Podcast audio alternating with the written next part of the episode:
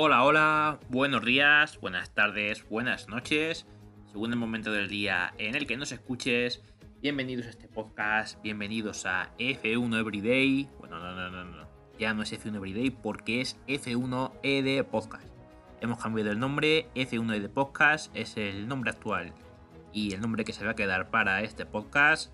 Eh, un cambio en cuanto a SEO, un cambio que se supone eh, estamos muy confiados en que nos va a ayudar a que la gente nos encuentre mejor y a llegar también a más público. Entonces, F1 de Podcast es el nombre de este nuevo podcast. Eh, de vez en cuando diré F1 Everyday, me costará acostumbrarme. Esto es como cuando los exámenes del instituto seguimos poniendo eh, la fecha del año anterior en vez de la del año nuevo, sobre todo en los meses de enero, febrero. Ahora ya en marzo nos hemos acostumbrado a que 2022, pero eh, pasa, pasa así. Así que si alguna vez digo F1 Everyday, eh, no es F1 Everyday, es F1 ED Podcast. ¿Y qué significa ED? Everyday, pero en abreviatura. Así que no es lo mismo. Y bueno, eh, empezamos hoy un nuevo episodio. Eh, pensaba que no iba a grabar episodio hasta el sábado, que es cuando es la clasificación de este Gran Premio de, de Jeddah, el Gran Premio de Arabia Saudí de Fórmula 1.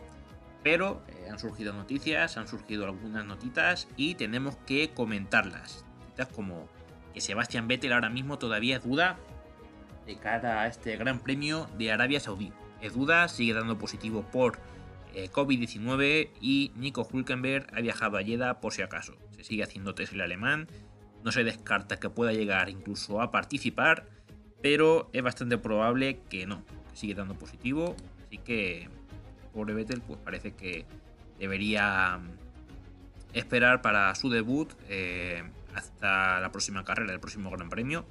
Y bueno, justamente hoy que se cumplen nueve años de aquel famoso Multi 21, de aquel Gran Premio de Malasia 2013. Eh, ¿Qué más cosas tenemos? Lo que ha dicho Stefano Dominicali. Eh, este hombre últimamente cada vez que habla sube el plan, el pan, el plan no, el plan no sube, el plan más bien baja, pero el pan sí sube cuando habla Stefano Dominicali. ¿Qué ha dicho? Pues vamos a leer una nota de Soy Motor, un artículo de Jesús Muñoz que dice tal que así. Dominicali busca equilibrio en el, calendario, pero habla de 30 grandes premios. Esto es una auténtica barbaridad, pero es lo que ha dicho el italiano. Ve potencial para alcanzar eh, la treintena de pruebas. Estefano señala hacia Las Vegas y África de cara al futuro. Estefano Dominicali, presidente y director ejecutivo de la Fórmula 1, ve potencial para alcanzar un calendario de 30 grandes premios. Apunta hacia Las Vegas y África entre las posibles incorporaciones. Eso sí, cree que necesitan encontrar el equilibrio adecuado. Quiere decir Stefano Dominicali que la Fórmula 1 va a extender su calendario hasta las 30 eh, citas. De momento no, ha dicho, menos mal. Eh, sino simplemente que la categoría reina del automovilismo ha vuelto a generar cantidades eh, ingentes de interés y hay potencial para alcanzar la treintena de pruebas. Cabe destacar que un calendario tan extenso sería prácticamente inabordable para muchos de los que trabajan en la Fórmula 1 y viajan a todos los eventos. Dominicali cree que deben encontrar el equilibrio de acuerdo eh, adecuado en el calendario, aunque por supuesto no descarta aumentar el número de grandes premios. Y ahora una declaración del propio Stefano ha dicho creo que hay potencial para aumentar a 24. En cuanto al interés que vemos todo eh, que vemos en todo el mundo, diría que hay potencial para los 30. Eh, depende de nosotros eh, tratar de encontrar el equilibrio adecuado eh, considerando cuáles son los lugares en los que le gustaría estar en la F1 y cuáles son los valores históricos que necesitamos ver en el calendario. Y bueno, no solo Las Vegas, hay otras ciudades que están interesadas en la Fórmula 1, necesitamos ser equilibrados y necesitamos ver cuáles son las otras oportunidades. Muy pronto vamos a contar a todos cuál es nuestra estrategia para desarrollar este mercado. Además de Estados Unidos y China, creo que también existe potencial de estar pronto en África. Hay mucho interés ahí. Es otra zona que hasta ahora eh, falta en la geografía de nuestro calendario. Esas han sido las palabras del mandamás de la Fórmula 1. Eh, opinión pues me quedo más tranquilo cuando veo lo de buscar un equilibrio, ¿no? Como que tienen potencial de ir a 30 carreras, pero no van a disputar las 30 carreras. Me parece lo más razonable, creo que son muchísimas carreras y es inabordable la logística de moverse a tantos circuitos a la vez. Eh, durante el año. 30 carreras es una absoluta eh, brutalidad. Además, no se nos puede olvidar el factor de que eh, hay años que están peleando, peleados hasta el final, como este último que hemos tenido, con la batalla entre Hamilton y Verstappen hasta la última carrera, pero hay años en los cuales un equipo domina la temporada de principio a fin. Y bueno, imagínate eh, lo que sería que haya 30 carreras en el calendario y a partir de la carrera número 15 ya hay un campeón porque está, ha dominado el mundial de principio a fin y tenemos por delante 15 carreras sin jugarse eh, los demás pilotos absolutamente nada y con muchos equipos ya centrados en la próxima temporada. Sería un coñazo eh, infumable.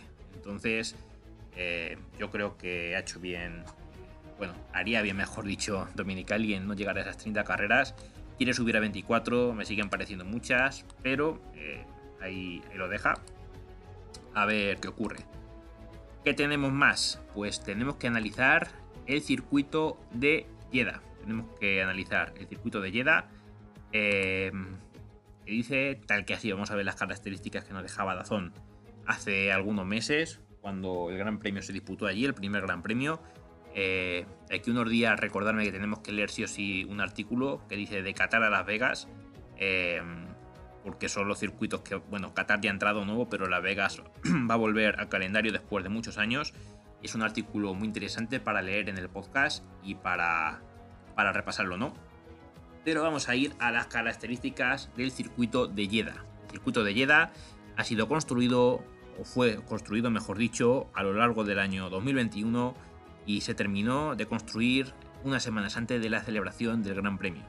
Tiene una longitud de 6.175 kilómetros, eh, bueno, mejor dicho, 6 kilómetros, eh, 6.675 metros, es el segundo circuito más largo del calendario de la Fórmula 1 después de Spa-Francorchamps, que tiene 7 kilómetros, un kilómetro más. Eh, este circuito callejero, situado en el área de Corniche, en el Mar Rojo, se recorre en el sentido contrario a las agujas del reloj. Cuenta con 27 curvas, de las cuales 17 son de izquierdas y, 10, y 11 de derechas. 16 de izquierdas, 11 de derechas. Se darán un total de 50 vueltas al mismo y se completarán de esa manera 308 eh, kilómetros y medio. Caracteriza, a es la velocidad. De hecho, ya nos dejábamos por.com que eh, espera ser eh, la pista más rápida de esta temporada 2022 y solamente estamos en la segunda carrera. Lo dicho, es uno de los circuitos más rápidos de todo el calendario. La pista tiene tres zonas para activación de DRS, la primera está situada en la recta de meta, con su punto de activación justo antes de la curva 27, eh, última del trazado. La segunda está entre la curva 20 y la 22, eh, punto de detección en la curva 17. Y la última será entre las curvas 25 y la 27. Se prevé que los monoplazas superen los 250 km hora de velocidad media y en esos puntos de DRS alcanzarán alrededor más o menos de 310 km por hora. Eh, nada mal, nada mal. Unos registros altísimos. El GP de Arabia Saudí se celebra eh, de noche, dejando unas imágenes absolutamente espectaculares de las orillas del Mar Rojo. Así que esa es eh, nuestra previa del circuito, sus características y lo que no va a dejar. Y ahora vamos con los horarios. Horarios del Gran Premio, horarios en España en España, lo he dicho. Libres uno serán eh, mañana, viernes 25 de marzo a las 3 de la tarde. Libres 2 a las 6 de la tarde. El sábado los libres 3 serán a las 3 de la tarde. Clasificación a las 6 de la tarde. Y el domingo 27 por la tarde a las 7. Carrera, Gran Premio de Arabia Saudí. Que se podrá, se podrá seguir en la plataforma de Dazón o en Movistar Plus. Eh, a través de Latinoamérica, Argentina, Colombia, Chile y México será retransmitida a través de Fox Sport y en Perú en Fox Sport 3. Además, en Estados Unidos se podrá ver a través de ESPN. Y bueno, eso es todo. Este es el episodio de hoy. Había que repasar lo que había dicho Dominicali sobre todo porque estábamos todos bastante asustados. Y nada, nada más. Espero que hayan disfrutado del episodio tanto al menos como yo a realizarlo y nos vemos el día sábado, si no hay una noticia de última hora que haya que hacer un episodio nuevo, nos vemos el sábado después de la clasificación, ya mm, viendo a ver qué es lo que ocurre. Por cierto, porra de clasificación antes de que se me olvide.